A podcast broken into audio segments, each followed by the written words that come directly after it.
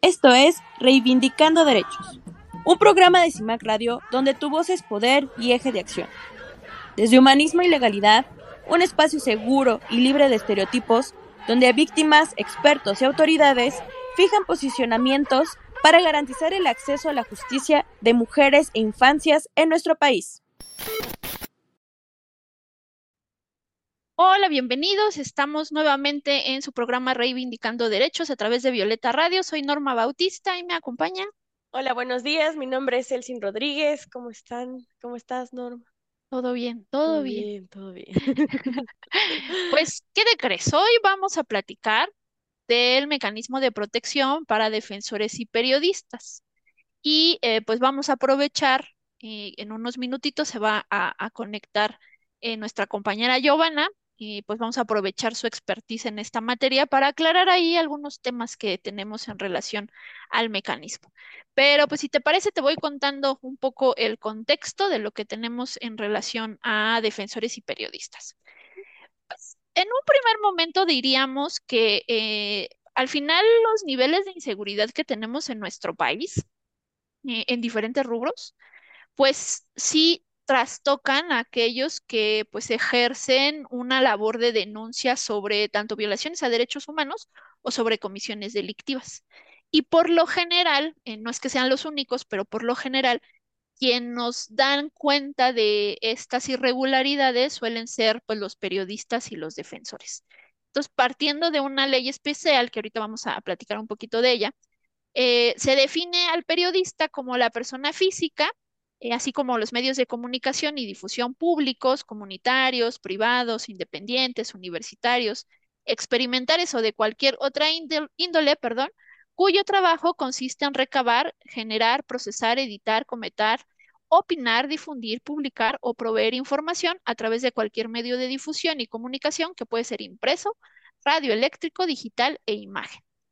Por su parte, se define a las personas defensoras de derechos humanos como eh, las personas físicas que actúan individualmente o como integrantes de un grupo, organización o movimiento social, así como personas morales, grupos, organizaciones o movimientos sociales cuya finalidad sea la promoción o defensa de los derechos humanos. Entonces, lo que podemos ver acá es que, pues, tanto defensoras como defensores eh, y, que, lo quiero platicar así como primero defensores y luego eh, periodistas, porque aunque al final de alguna manera evidencian eh, las irregularidades de un Estado, pues cada uno lo hace en campos diferentes. Entonces, las y los defensores de derechos humanos, desde los ámbitos internacionales y también en un, en un espacio local, lo que sería nuestro país, sí son reconocidos como un pilar muy importante en cuanto al fortalecimiento y la consolidación de las democracias. ¿Por qué? porque justo ellos son los que van a estar de alguna manera exigiendo un buen gobierno, justo a través de las manifestaciones que hagan, y no me refiero a, una protesta tal cual, pero podría ser, se puede protestar de diferentes maneras, y lo que hacen eh, estos colectivos es una lucha crítica constante. Eh, y que de alguna manera sí posicionan ciertos elementos eh, o los visibilizan, pero no solamente para decir esto está mal, sino lo que estamos buscando a través de esta llamada de atención es que las cosas se regularicen y funcionen de manera óptima. Y entonces, cuando analizamos ese enfoque o, o, lo encuadramos desde ese rubro, pues las afectaciones son generales, pero los arreglos pueden ser beneficiosos para todas y todas. Y, pues por eso podemos ver eh, de alguna manera que eh, parecería que, las y los defensores de derechos humanos atacan a las instituciones, ¿no? Porque al final sí tienen esta visión crítica, pero no es atacar, ¿no? Es, no, es, atacar por atacar, sino simplemente es eh, de alguna manera evidenciar, insisto, lo que se está haciendo mal. Y, y también tenemos a los periodistas, los periodistas, pues a través del ejercicio a la libertad de expresión, pues nos van a dar todas estas informaciones hacia la sociedad que deseamos conocer qué es lo que está pasando y que, eh, pues sin lugar a dudas, ellos también van a, van a, alzar la voz, ¿no? De alguna forma sobre las cuestiones de inseguridad. Entonces vamos a seguir viendo eh, de pronto estas noticias desde esta visión, porque pues, lo que está pasando en el país tiene que ver con delincuencia organizada, tiene que ver con cuestiones de corrupción, tiene que ver con eh, muchas cuestiones en donde se demuestra la falencia del Estado y eso lo va a tener que comunicar alguien, ¿no? Y entonces es por eso que, de alguna manera nosotras eh, y nosotros pues nos enteramos de lo que está sucediendo a través de las acciones de los periodistas. Pero justamente, pues si estamos diciendo que los niveles de inseguridad eh, son bastante complicados, complejos en, nuestro país, pues también trastocan a eh, estos colectivos pero pues partimos de la idea de que el Estado no debería permitir estos niveles de inseguridad, ¿no? Pero bueno, ya los tenemos. Bueno, menos aún debería de permitir que hubiera estas agresiones a estos colectivos, porque deberían de garantizar que tanto la libertad de expresión o como eh, este fortalecimiento o promoción de derechos humanos, que es lo que terminan haciendo también los defensores eh, y defensoras, pues entonces necesitamos garantizar que ellos puedan desempeñar su, su labor de la manera más óptima, ¿no? Y sin estas cuestiones de, de inseguridad. Y, y esto incluso cuando estas personas, estos colectivos, tienen esta posición crítica o inconveniente o inoportuna hacia los intereses del propio gobierno, ¿no? O sea, al final si es un Estado democrático, voy a permitir de alguna forma la disidencia y la inconformidad. Y desde ahí se debe de proteger porque ese es un derecho. Protestar, manifestarnos es un derecho y se debe de garantizar. Pero pues imagínate que eh, si de pronto tenemos estas agresiones, pues lo que estaríamos buscando es que el Estado también responda de manera efectiva sobre esas agresiones y que eh, hagamos un combate a la impunidad porque lo que hemos estado viendo es que en este tipo de colectivos, como en muchos otros que también lo hemos estado platicando, pues eh, esta facultad de investigación del Estado pues no se cumple de manera óptima y no se castiga. Y el problema es que si no castigamos, eh, mandamos esos mensajes de permisibilidad, no pasa nada.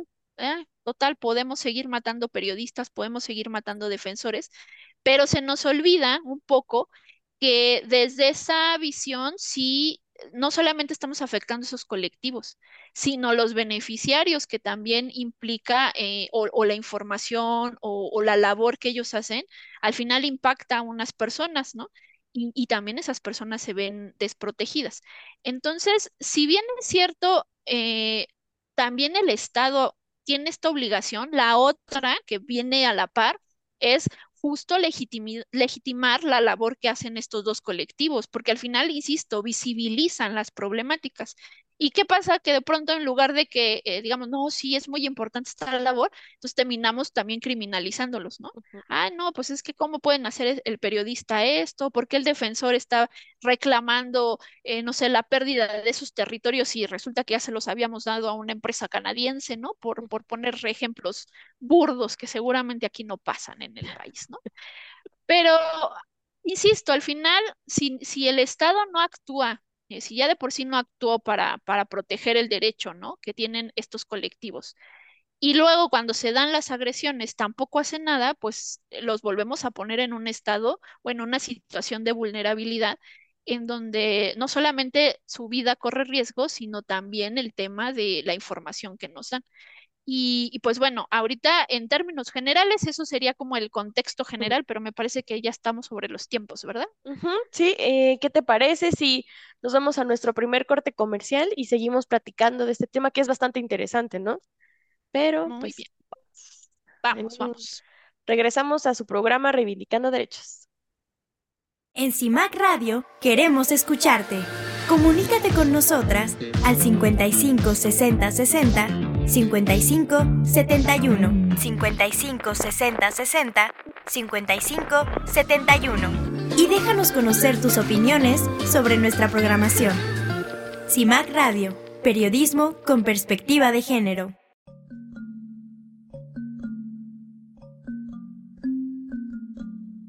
Otros datos relevantes del mecanismo de protección para personas defensoras de derechos humanos y periodistas. El 25 de junio del 2012 se publica en el Diario Oficial de la Federación la ley que crea el mecanismo para la protección de personas defensoras de derechos humanos y periodistas. Esta ley deriva de la solicitud insistente de diversas organizaciones de la sociedad civil que advertían la necesidad de crear una institución que protegiera de manera específica y diferenciada a las personas periodistas y a las personas defensoras de los derechos humanos. Esto debido al incremento de agresiones que se presentaban en estos sectores específicos de la población a lo largo de todo el país. El logo o representación gráfica del mecanismo de protección para personas defensoras de derechos humanos y periodistas tiene los símbolos más representativos del quehacer cotidiano de estas actividades. En la parte derecha podemos advertir la existencia de un micrófono como símbolo emblemático de las labores periodísticas. Emblemático, mas no único, pues no perdamos de vista que en nuestros días existen múltiples actividades que implican el uso de tecnología, por ejemplo, es habitual usar nuestros celulares o cualquier otro aparato tecnológico para lograr acervos múltiples y variados de información. En el centro hay una mujer y un varón, como representación del equilibrio de género en la atención especializada para estos colectivos. Este enfoque debe de ser primordial y transversal en cualquier actividad del mecanismo. Toda vez que la protección de personas en sentido amplio incluye la atención, la protección en sentido estricto y también la prevención, no hay que olvidar que esta transversalidad implica la integración sistemática de las situaciones, intereses, prioridades y necesidades propias de las mujeres en las políticas del Estado. Así se entiende de manera integral y reconocemos las desigualdades entre hombres y mujeres. Al lado derecho se representa el segmento de un mundo esto como representación gráfica de la defensa de los derechos humanos, que suele colocarse justamente como el símbolo de la universalidad de estos y lo que implica la defensa cotidiana de las y los activistas y periodistas. Otras representaciones gráficas en torno al mecanismo de protección nos dejan ver la multiplicidad de personas que pueden acudir a solicitar protección.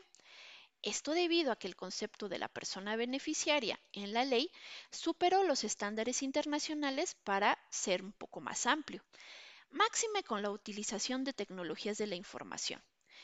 Es por eso que hoy sabemos que en este ámbito de protección amplificado, el mecanismo debe de ponderar la necesidad de proteger a una persona que con motivo de su actividad enfrenta un peligro ya sea porque reporta a través de medios tecnológicos o bien porque defiende derechos humanos. El riesgo que enfrentan las personas periodistas y las personas defensoras tiene que ser ponderado de manera específica, ya que es justamente la finalidad de este mecanismo brindar protección, pero adicionalmente tiene como misiones realizar labores de prevención de agresiones en contra de personas de este colectivo. No debe de perderse de vista que el universo de personas beneficiarias o protegidas ha crecido exponencialmente, ello debido al aumento de la confianza de las personas en las instituciones, pero lamentablemente también debido al incremento de violencia en ciertas regiones del país y sobre todo violencia dirigida en contra de estos colectivos en específico. El mecanismo cuenta con un procedimiento muy claro en relación a la incorporación y otorgamiento de medidas, tal como lo escuchamos en nuestro programa. Las medidas pueden ser robustas para efecto de proteger bienes tan valiosos como la vida, la libertad, la seguridad de las personas. Las personas periodistas y las personas de derechos humanos cada vez se acercan más a obtener beneficios de protección cuando su vida corre peligro. Finalmente, las labores de prevención también consisten en un monitoreo constante de agresiones para de esta manera contar y mejorar los aspectos de atención y anticiparse al riesgo. Las bases de datos que se generan permiten realizar mapeos de riesgos en donde gráficamente podemos advertir de qué se tratan las agresiones en contra de estos sectores, en dónde se ubican y de igual manera la información nos ayuda a elaborar diagnósticos sobre la situación de las personas defensoras de derechos humanos y periodistas. Información de gran importancia para generar política pública. Regresamos a su programa Reivindicando Derechos a través de Violeta Radio. Estamos platicando del mecanismo de protección para defensoras y periodistas. Pero cuéntanos, El, ¿qué, información nos tienes? Pues mira, eh, ya hace algunos programas también habíamos platicado, ¿no? Sobre estas, eh, pues, amenazas que llegan a recibir tanto, pues, los colectivos y, pues, los defensores de derechos humanos, ¿no? Y bien decías o mencionabas que pues si el Estado hiciera pues su labor como, como debe de ser, el proteger eh, todos estos derechos, no tendría por qué existir una, eh, a lo mejor colectivos y tampoco pues defensores, ¿no? Pero como no lo hace, pues eh, necesitaron hacer esta o crear estos, estos colectivos, estos grupos de defensores, pero tampoco debería de existir un mecanismo que los proteja, ¿no? Porque pues prácticamente estás pues mm, exigiendo el respeto de los derechos que te corresponden o nos corresponden, ¿no? Y como labor de estas personas defensoras de derechos humanos y periodistas, em, las agresiones siempre van a estar, ¿no? De por medio. Son, son tan continuas que el Estado sigue estando, o, eh, ajá, el Estado no, no, se, no, no se da cuenta, ¿no? O al menos en nuestro país, ¿no? Bien mencionabas, ¿no? Y que en nuestro país, pues, eh, si no pasara nada, pues no tendríamos por qué estar eh, pues evidenciándolo, ¿no? Pero pues lamentablemente tenemos que hacerlo. Y eh, pues eh, también están estos colectivos y como hemos referido ya en anteriores programas, el, em, pues hay momentos determinados o circunstancias que nos van a preocupar a todos y todas, ¿no? Pero cuando se agreden justo nuestros derechos humanos, que el, el Estado no acciona no, sí, no acciona ni garantiza la seguridad ni justicia que tienen, eh, pues que tenemos pendientes, ¿no?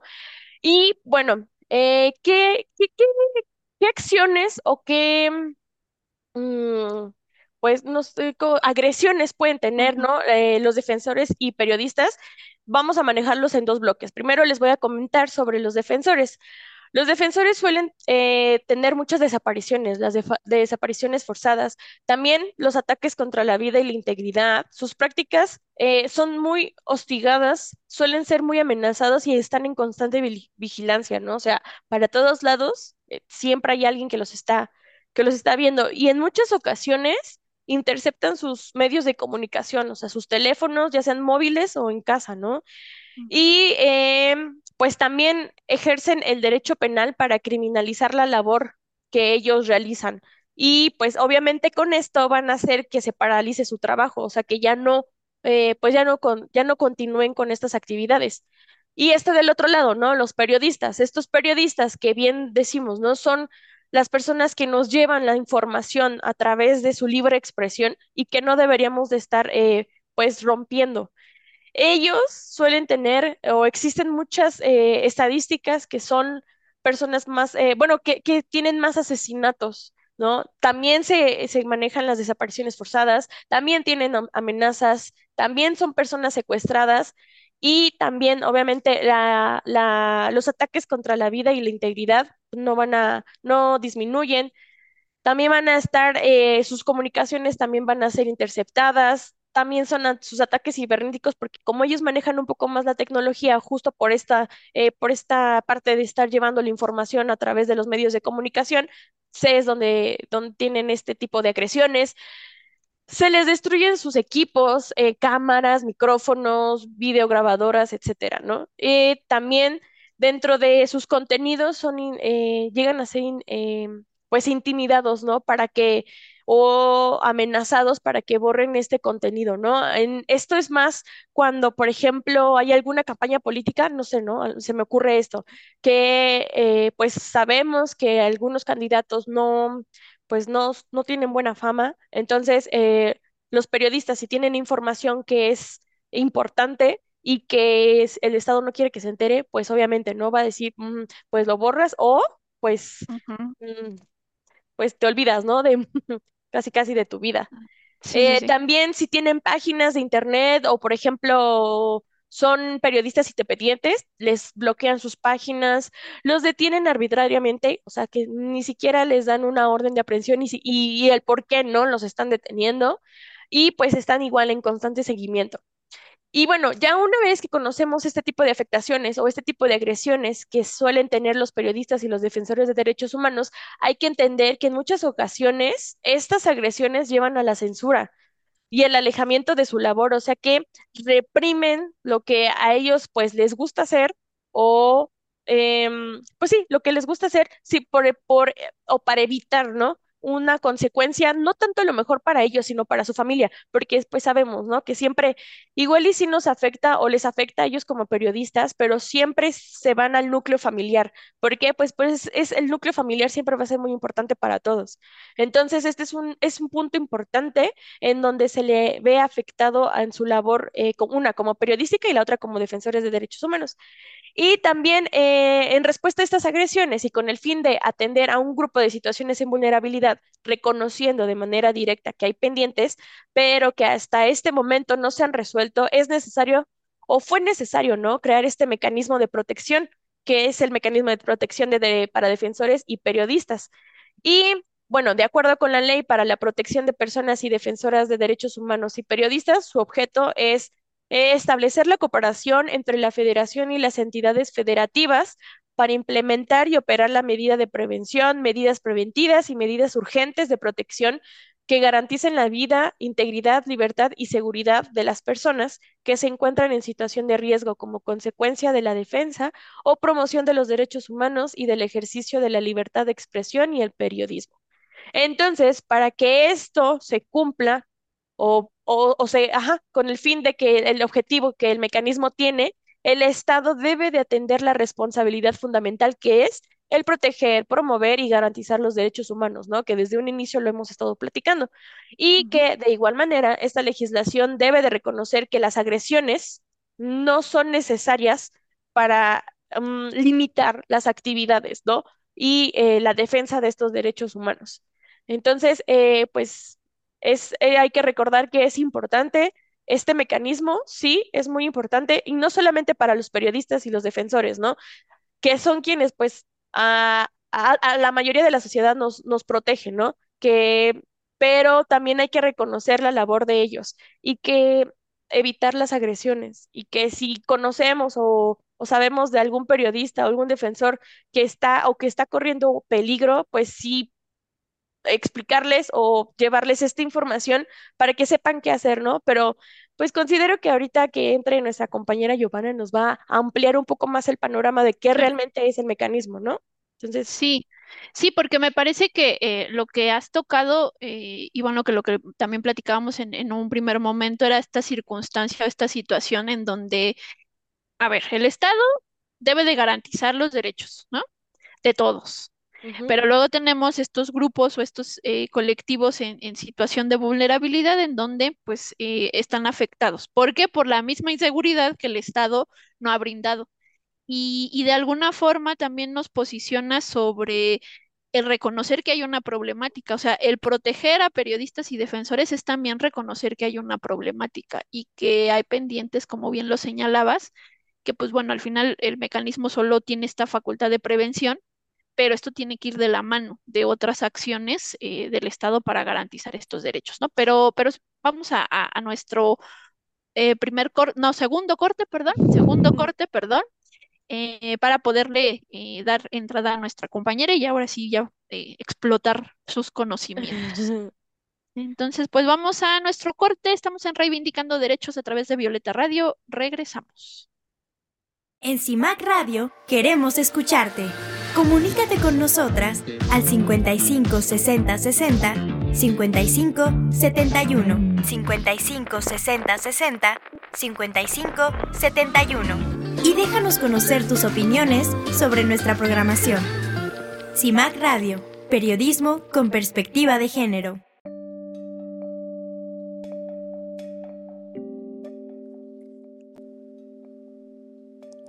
Pero, ¿y cómo funciona el mecanismo de protección? Un periodista o persona defensora de derechos humanos puede solicitar protección del mecanismo personalmente o a través de un tercero.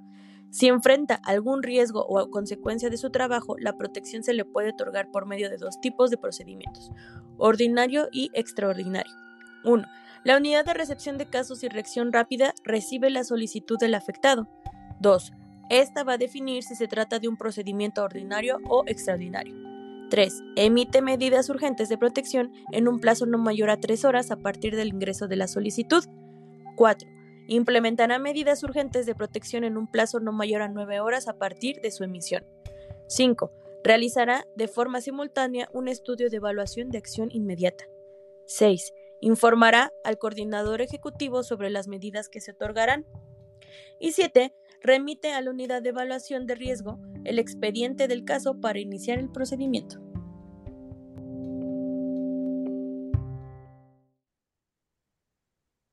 Regresamos a su programa Reivindicando Derechos a través de Violeta Radio y eh, como les platicábamos, eh, íbamos a aprovechar este programa de que estamos hablando del mecanismo para eh, explotar la expertise de nuestra compañera Giovanna Garrido, que ya ha estado con nosotras en otros programas y que eh, cuando platicamos de las sentencias de la Corte Interamericana, eh, pues explicábamos que era del equipo de humanismo y legalidad.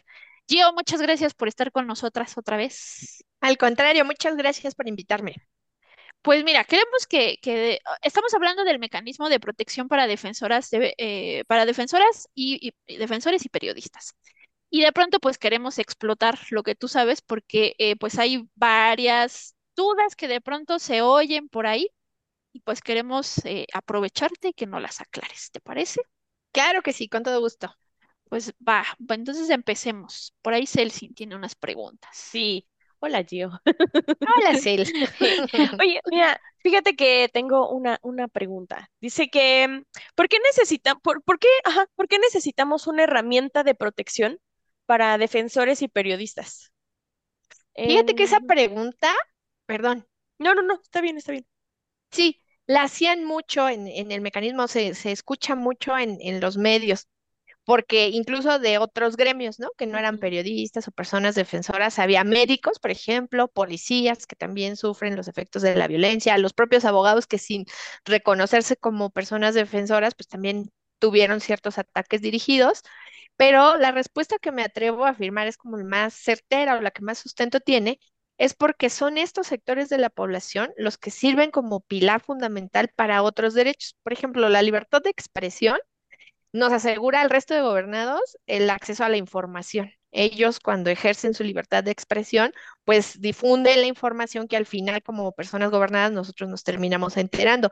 Muchas investigaciones tienen origen justamente en solicitudes de información de personas periodistas o de reportajes muy amplios, ¿no? Y en tratándose de personas defensoras, pues también son un pilar fundamental para efectos de acceso a la justicia. Se ha sentado mucho precedente por el quehacer de estas personas defensoras de derechos humanos, que se incluso se reformen, se recompongan eh, normas y el origen en sí mismo del mecanismo es ese, ¿no? El reclamo de la sociedad civil y principalmente de las personas defensoras. Súper. Y, pero, ¿y entonces cómo funciona el mecanismo? El mecanismo es un sistema muy efectivo que tiene una velocidad, yo creo que más amplia incluso que lo que veíamos en, programas anteriores como el juicio de amparo. En el juicio de amparo, que relativamente es rápido, si tú solicitas una suspensión de plano o una suspensión provisional, de todas maneras lleva como un trámite legal, ¿no? Aún y cuando esté en peligro tu vida, que sería el extremo más fuerte. Y en cambio el mecanismo es excepcional porque justamente si una persona defensora o una persona periodista argumenta, refiere que está en peligro su vida con motivo de su labor, la respuesta del mecanismo es básicamente en tiempo real. Incluso eh, se revirtió, digamos, esa carga de que fueran las personas las que hablaban al mecanismo cuando desde el área de monitoreo se detectaban agresiones o se detectaban personas vulnerables, era el mecanismo quien acude a buscar a estas eh, personas. Y el procedimiento de incorporación es, es muy fácil porque básicamente lo que se surte efectos es eso, ¿no? Que se corra peligro de vida, de integridad con motivo de la, de la labor que desempeñan estas personas.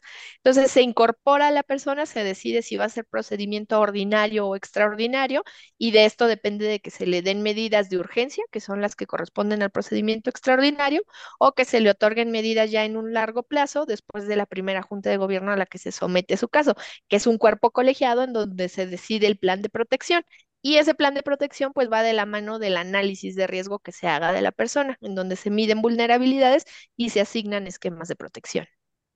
Oh, está, está interesante. Oye, y entonces, ¿el mecanismo va a proteger a todos los defensores y a todos los periodistas? El origen de esa institución sí era así como un poquito en rosa de sí, vamos a proteger a todo aquel que lo necesite. La realidad es que incluso presupuestalmente no te da abasto para protegerlos a todos, ¿no? O sea, el recurso humano, el recurso material no te da para que puedas tú brindar esa protección que ameritaría cada una de las personas. Aquí hay dos factores que deben de conjugarse para que el mecanismo sea tan efectivo como se prevé en la ley que lo crea. Uno de ellos es el trabajo coordinado con los gobiernos de las entidades federativas y de los municipios.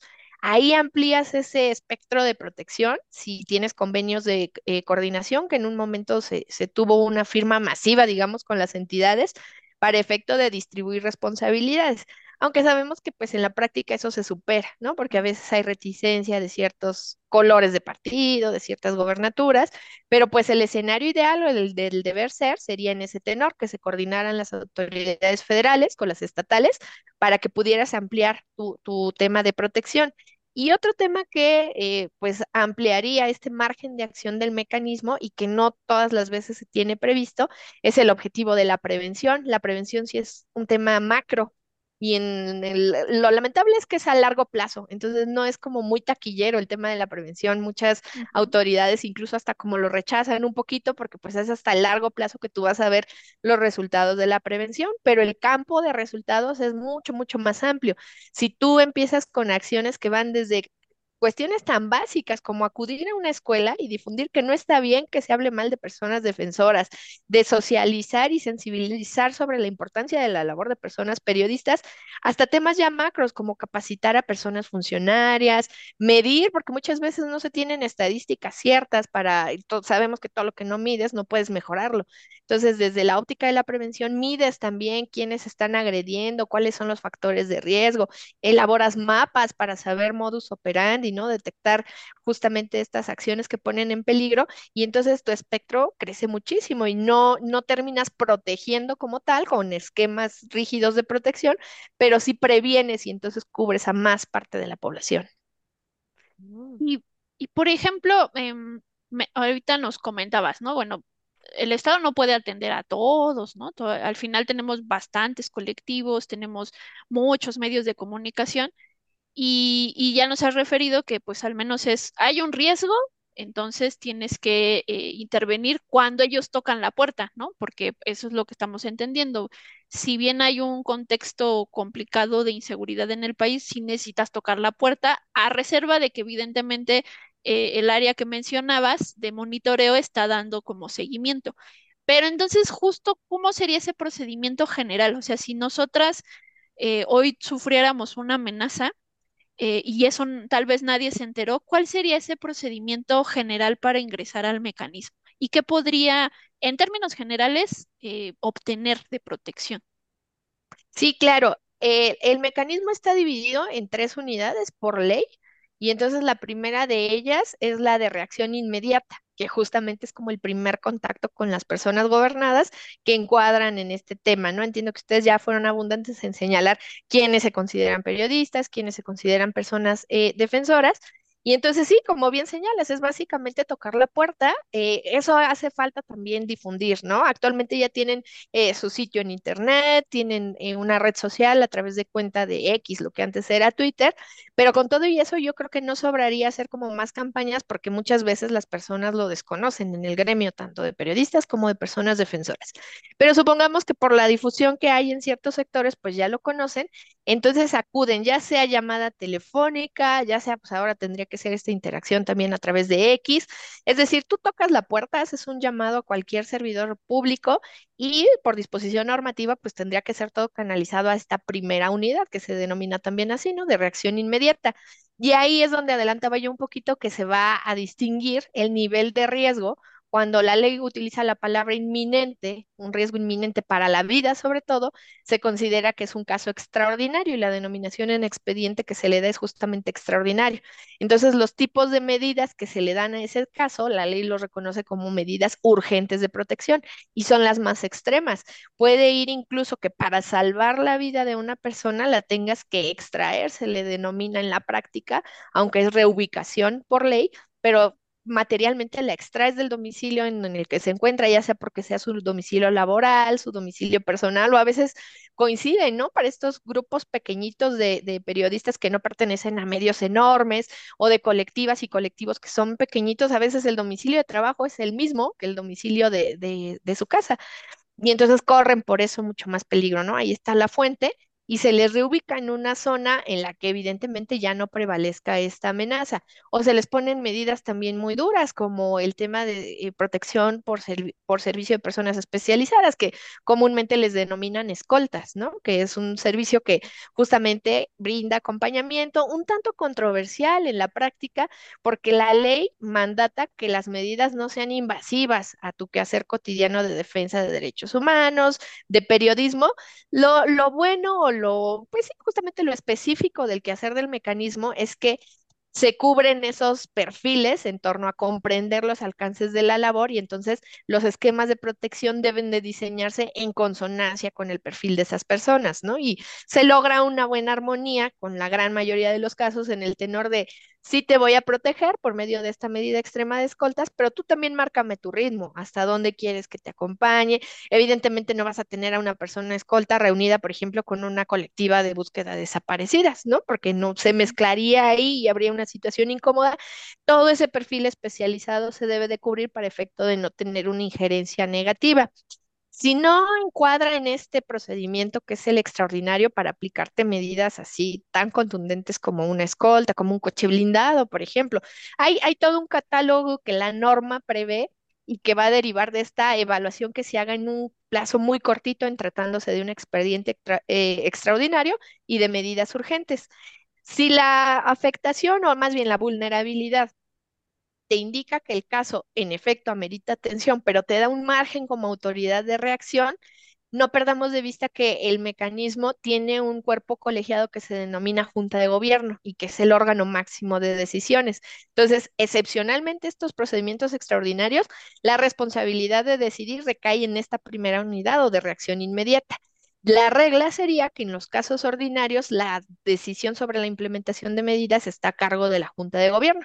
Entonces tú tocas la puerta, te toman tus datos en lo general, advierten que no hay esta inminencia en tu vida, que es una labor muy difícil. Esa primera unidad, pues sí tiene ahí la necesidad de cubrir guardias 24/7, de tener todo muy controlado en cuanto al acceso de información de personas, porque justo está ahí la facultad de discernir que el caso puede esperar a la siguiente Junta de Gobierno. La celebran a final de mes y entonces se ponen a consideración los casos, ¿no? Tanto los que ya vienen de evaluaciones pasadas, porque se les programan esta renovación de planes de protección, como los nuevos casos, los que surgieron en ese mes calendario. Entonces, ese órgano máximo de decisión en donde están representadas tanto autoridades federales como miembros de la sociedad civil, que es otro punto también muy bondadoso, digamos, y excepcional del mecanismo, que tiene mucha participación activa de sociedad civil. Ellos intervienen en esa toma de decisiones y el esquema de protección deriva de lo que se formula, que es un análisis de riesgo, en donde se ponderan vulnerabilidades, factores que inciden en la seguridad de la persona y en ese tenor, pues ya se determina el esquema de protección con medidas complementarias también quizás, ¿no? Hay, por ejemplo, la de em, mecanismos o reforzar la seguridad de los inmuebles. A veces las casas de habitación carecen de toda esta funcionalidad como chapas de seguridad, herrajes para las ventanas y demás. Y en líneas generales esa es la forma en la que se accede al mecanismo. Hay también previsto en ley la posibilidad de modificar esas medidas, tanto porque incremente el riesgo como porque disminuya, y por eso es una valoración periódica en esta Junta de Gobierno. Muy, muchas gracias. Gracias. Y, por ejemplo, una persona puede tener em, estas medidas de protección dictaminadas por una instancia internacional, pero aparte tener las medidas de protección del mecanismo, o sea, dos medidas de protección. Claro, Celi, incluso a veces se juntan hasta tres si le sumamos las medidas como víctimas del delito, pudiera ser. En esa tesitura eh, hay precedentes tanto de tribunales como dentro de las propias autoridades administrativas que los esquemas de protección pueden ser complementarios. Em, dentro de la, digamos, la, el manejo estructural de la Secretaría de Gobernación, la persona que es la titular de la Unidad de Derechos Humanos es también esta doble camiseta, digamos, de coordinadora o coordinador ejecutivo nacional. Entonces, en su responsabilidad confluyen estas medidas a las que haces referencia, porque como titular tiene una coordinación a su cargo que se encarga del seguimiento y cumplimiento a estos mandatos y estas medidas internacionales, y esa persona trabaja de manera conjunta con la persona encargada del área de seguimiento del mecanismo. Entonces, los esquemas de protección tienen que ser complementarios y al momento en que se valora el riesgo de esta persona, justo si ya trae por precedente estos eh, esquemas de medidas internacionales, o incluso alguna dictada por Ministerio Público en su calidad de víctima de delito, se anota y se pondera en el riesgo que se hace en la valoración para finalmente llegar a un esquema que tenga, pues sí, eh, sea tan robusto como lo amerite la persona, pero considerando que deriva ya a lo mejor de un mandato internacional o de otra autoridad que ha dictado eh, medidas en favor de esa persona beneficiaria. Gracias, yo. Y, oye, yo, y mira, de pronto vemos informes, eh, eh, pues de pronto pronunciamientos de, de colectivos o de defensores y de periodistas en referencia a que hay falencias en el mecanismo. Tú que estuviste trabajando por ahí, ¿esto es una simple apreciación o, o es una realidad? Fíjate que es una realidad, pero aquí hay que ser también como objetivos, ¿no? Eh, hay debilidades como en toda institución pública eh, muchos eh, diagnósticos también, ¿no? Ahorita lo que, lo que mencionas es vital. Muchas, muchas organizaciones, instancias se han encargado de diagnosticar y, a lo mejor quizás lo más palpable de estas falencias es mucha rotación de personal. Eso sí es algo, pues hasta cierto punto también debilidad y doloroso para las personas beneficiarias, ¿no? Porque ya se acostumbran a trabajar con, de alguna manera con el equipo que está en ese entonces y esta rotación sí hace que se pierda la especialidad, los cursos que vas adquiriendo al, trabajar ahí, que te exigen en tu calidad de servidor público, sí se pierde un poquito, pero pues también hay que ser objetivos, ¿no? La carga de trabajo, como en muchas otras instituciones públicas, es bastante elevada. El número de beneficiarias y beneficiarios se ha ido incrementando a lo largo de la historia del mecanismo muchísimo por el grado de violencia que se enfrenta en el país. Entonces, Sí hay falencias, pero yo creo que todo es perfectible, porque también desde esa institución que tiene pues una nobleza en su origen, también se ha salvado vidas, ¿no? Eso es un hecho muy relevante, que desde la óptica de la prevención y de la protección en sí misma por esquemas robustos, se han salvado muchas vidas. Entonces, sí hay lo que se le denomina áreas de oportunidad, que no es otra cosa que errores, como factor humano que tiene el servidor público, pero también han tenido muchos aciertos. Ha habido muchos aciertos y muchas ópticas de prevención que redundan en beneficio de las personas que practican esta, estas labores tan vitales para el resto de nosotros. Sí, porque al final, em, insisto, ¿no? Pues como una acción del Estado está sujeta a revisión constante, máxime de los propios eh, sujetos de protección que terminan evidenciando las irregularidades del Estado, pues ¿por qué no lo harían en un mecanismo de esta naturaleza, ¿no? Y, por supuesto. eso, por eso lo, lo mencionábamos de que hay como estos informes o estos diagnósticos, pero justo nos has dado como esta visión de, ajá, bueno, sí, pero también hay otras cuestiones, otras falencias que tienen que ver con la debilidad, por así decirlo, eh, administrativa, eh, podríamos decir, ¿no? De, recurso humano y demás, eh, que pues uno quisiera ayudar, pero pues es que también si tengo poquitas manos, pues cómo hago más, ¿no? Exacto. Pero todavía tenemos un, par de preguntas, pero el, el tiempo se nos está limitando, entonces no sé si les parece si hacemos nuestro tercer em, pausa, nuestra tercera pausa para regresar a, estas últimas preguntas. Me parece, Bien. Sí. Bueno, pues entonces estamos en Reivindicando Derechos a través de Violeta Radio. Regresamos.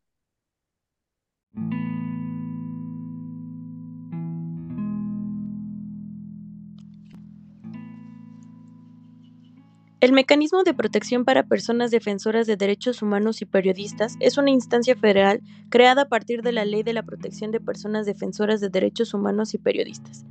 El mecanismo tiene como objetivo garantizar la vida, la seguridad y la integridad personal de periodistas y personas defensoras de derechos humanos que se encuentren en una situación de riesgo derivada de su labor. La protección que otorga no solo está destinada a personas, sino también a organizaciones y colectivos. Tras reportar alguna agresión o amenaza, al mecanismo se le realizará una evaluación de riesgo y un plan de protección que se definirá con la participación de las personas beneficiarias ante la Junta del Gobierno, la cual se conforma por un representante de la Secretaría de Gobernación, de la Fiscalía General de la República, de la Secretaría de Seguridad Pública, de la Secretaría de Relaciones Exteriores y de la Comisión Nacional de los Derechos Humanos, respectivamente, así como cuatro representantes del Consejo Consultivo.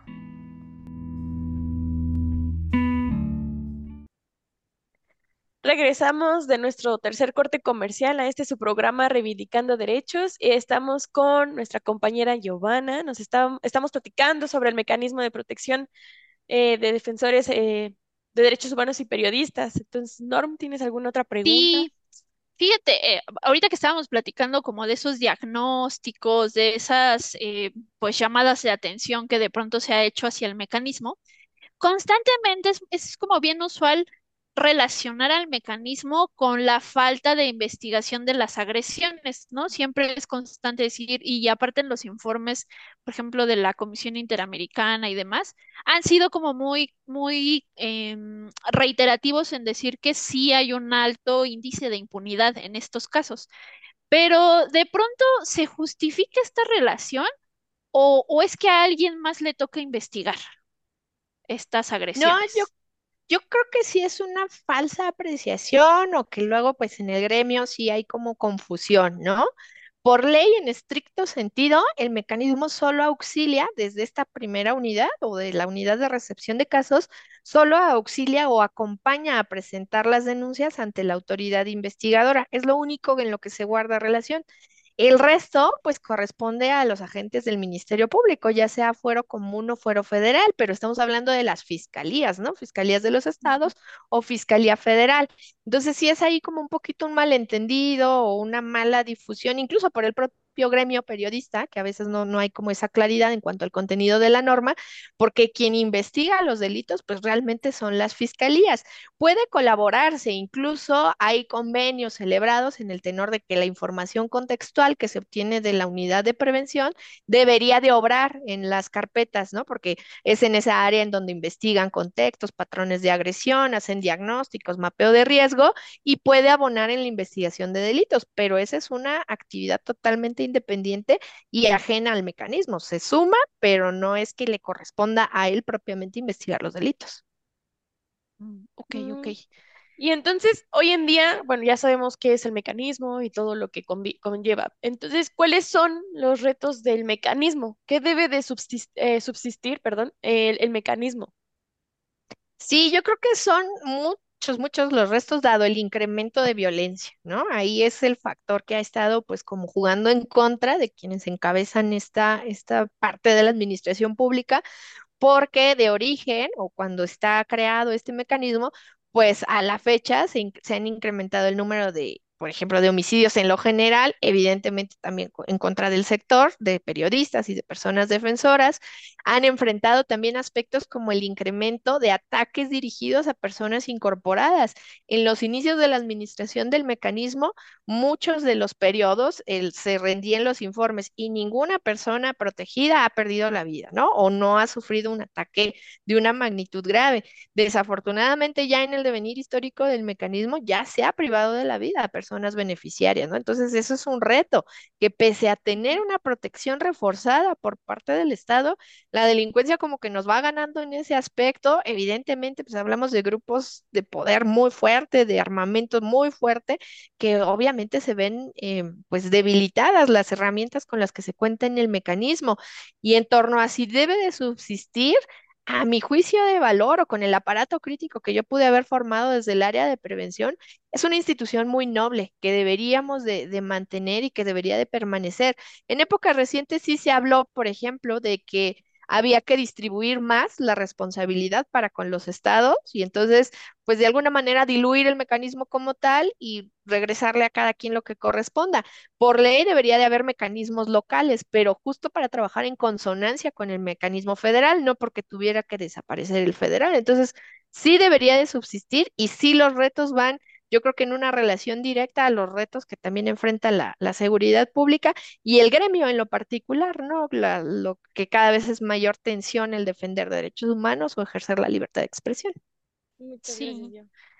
Gracias. Pues yo creo que eh, insistimos, ¿no? Hoy, hoy, hoy de pronto fue programa todo eh, desde la visión de, lo que hacemos como, como humanismo, pero queríamos aprovechar precisamente el expertise de, de nuestra compañera Giovanna porque sí creemos que todavía esta cuestión, como, como bien lo había mencionado Celsin, sí es bien importante difundir que hay una herramienta de protección, ¿no? ¿Por qué? Porque sí hay inseguridad y entonces la inseguridad obliga a que de alguna manera, pues estos colectivos que terminan alzando la voz, porque, insisto, eso es, eso es lo que eh, podríamos rescatar de ellos, alzan la voz, pues necesitamos que estén protegidos, por, no nada más por protegerlos porque sí, sino porque su voz es la que resuena y la que todos los demás escuchamos y que de pronto, pues a través de esa voz es que nos enteramos de lo que está pasando.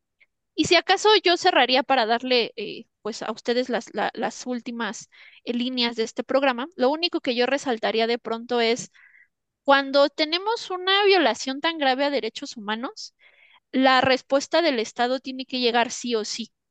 Máxime cuando em, sabemos y, está dentro de, de nuestra mm, labor, de, por así decirlo, reconocer que hay esos contextos de violencia, porque también lo que entre las críticas que se ha hecho un poco al mecanismo es esta cuestión de, ajá, pero se trata como casos aislados, ¿no? Como, ah, sí, el caso tal de tal o así, pero es que está en un contexto. Por ejemplo, las mayores agresiones de periodistas es donde el crimen organizado tiene más presencia, ¿no? Entonces, justamente tienen relaciones directas y si no entendemos que es un problema sistemático, estructural, ¿no? Vamos a seguir pues abonando a esas áreas de oportunidad que mencionabas, ¿no? Y que hoy necesitamos que se, que se compensen y que, si bien es cierto, seguimos necesitando este mecanismo, pues es en la medida en que la seguridad, eh, pues de verdad tenga la atención que debería, ¿no? Pero bueno, claro. Pues no sé si nos quieras comentar algo más, yo para cerrar el programa. Claro, fíjate que mencionaste una palabra clave ahorita que fue la cuestión estructural, ¿no? En estas áreas de oportunidad y un poco en consonancia con lo que nos decía Cel de cuáles son los retos. Eh, en su momento el área que yo encabecé era la tercera unidad, así identificada como la de prevención, ¿no? Entonces, ahí yo creo que hay mucho, mucho, mucho por hacer y, y lo traía a cuenta por este tema de violencia estructural. No hay una mejor manera de disminuir este tema de agresiones que justamente con el castigo, también en consonancia de quién investiga y quién debería de sancionar, el mensaje que se manda desde estas áreas independientes en donde debería de haber un índice de impunidad menor, pues es el de pueden seguir haciéndolo, ¿no? Pueden seguir atacando, porque no hay castigo, no hay sentencias condenatorias, es más, hay veces que ni siquiera hay persecuciones, ¿no? No atrapan a los agresores. Entonces, sí robustecer bastante el tema de la prevención, es algo que se ha dejado un poquito de lado, este mapeo de agresiones, esta determinación de patrones, para efecto de lo que decíamos hace rato, ¿no? Tener un, un ámbito de protección más amplio. Y sin duda, pues sí fortalecer la labor y, mencionabas también, Norma, algo muy importante, esa publicidad, tanto de que tenemos la herramienta como de la labor en sí misma, ¿no? Imaginemos un mundo en el que no tuviéramos periodistas que nos descubran las verdades que se han descubierto a través de periodistas o en el que no hubiera defensoras y defensores, ¿no? Y que no tuviéramos acceso a la justicia como se han abierto tantos canales gracias a su labor. Entonces, con ello cerraría. Es vital que siga esta institución, pero que se le reconozca la labor a quienes la, le dan origen. Claro. Cel, tus últimas Sus últimas líneas, palabras. tus últimas palabras en este programa, en este programa. Pues sí, bien como, como menciona, ¿no? El reconocer eh, que el mecanismo por algo se, por algo se formó, ¿no? Y por algo tiene este, este objetivo que es el proteger a los periodistas y a los defensores. Pero pues también hay que recordar que no debería de existir este tipo de mecanismos, ¿no? Si el Estado, otra vez, ¿no? Hiciera lo que le corresponde. Pero eh, pues nada, agradecerle a Gio que nos haya eh, pues Ampliado. ampliado este tema, que la verdad es muy interesante, porque, eh, bueno, al menos acá en la organización sí lo, sí lo platicamos, sí lo trabajamos un poco, pero es también importante que como sociedad, pues conozcamos qué mecanismos son los que el Estado, eh, pues le facilita a las demás personas, ¿no? Entonces, eh, y reconocer la labor de los periodistas y de los defensores y defensoras de derechos humanos, que bien como, como mencionaba Gio, sin ellos no tendríamos el acceso hasta de lo que ahora tenemos, ¿no? Ya. Es correcto, muy bien. Pues, eh, pues muchas gracias, chicas, em, por, a- por haber estado acá con nosotras. Esto fue Reivindicando Derechos a través de Violeta Radio, Norma Bautista Delcy. Rodríguez y Gio. Y yo. Muchas gracias. Pues nos vemos la siguiente semana. Bye, bye. Bye. Esto es Reivindicando Derechos, un programa de CIMAC Radio donde tu voz es poder y eje de acción. Desde humanismo y legalidad, un espacio seguro y libre de estereotipos donde víctimas, expertos y autoridades fijan posicionamientos para garantizar el acceso a la justicia de mujeres e infancias en nuestro país.